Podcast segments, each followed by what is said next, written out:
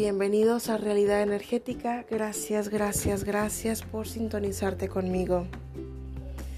En el capítulo anterior hablé un poco acerca del amor. Y bueno, de lo mucho que nos pueden llegar a decir y de lo poco que llegamos a, preguntarnos a nosotros mismos en cuanto al amor. Caemos en el tema de desvalorizarnos desvalorizarte ante los demás de una manera automática.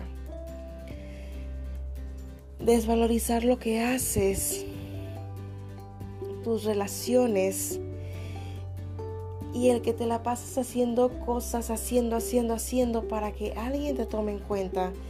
Llámese un empleo, llámese un proyecto, llámese una persona para pareja, llámese tu mismo esposo, esposa, pareja el hecho de que te sientas desvalorizado,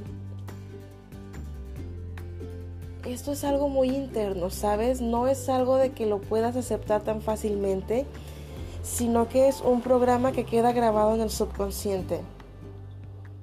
A lo mejor alguien te puede decir, es que te estás desvalorizando y tú dices, no, no, ¿cómo crees? No, espérame. Es que esto está interiorizado, es hace cuenta como un programa de computadora. Aquí el tema es en autoconocimiento, justamente para que puedas renovar tu mente, para que aprendas a valorarte a ti mismo como lo que eres. Las desvalorizaciones la mayoría de las veces llegan desde niños más allá de las heridas de la infancia, más allá de lo que te puedan decir los psicólogos, los terapeutas, psicoanalistas, más allá de lo que te puedan decir, cada uno es responsable de su propia vida, tal cual esas palabras. Lo que tú pasaste en tu infancia, todas las heridas que pudiste tener o con la herida que estés identificado en tu infancia, eso es un tema.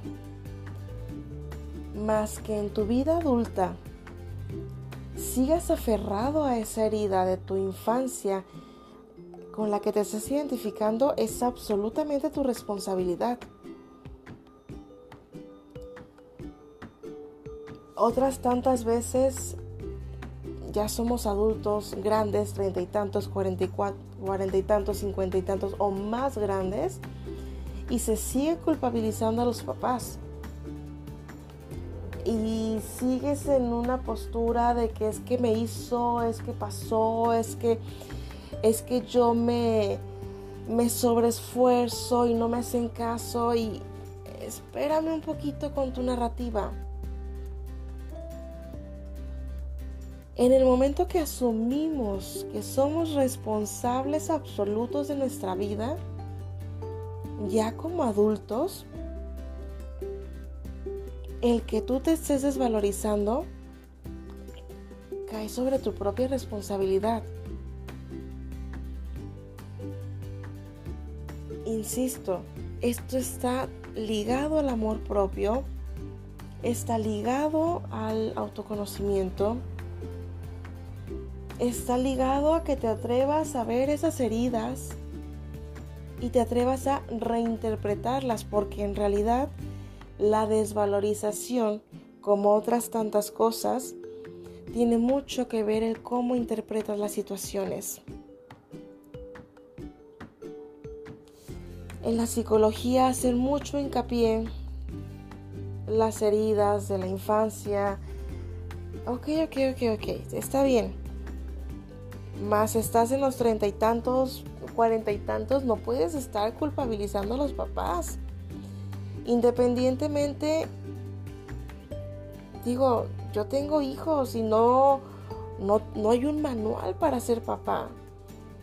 Por mucho que uno cree que sabe, por mucho que uno cree que, que está haciendo las cosas bien, vas a meter la pata.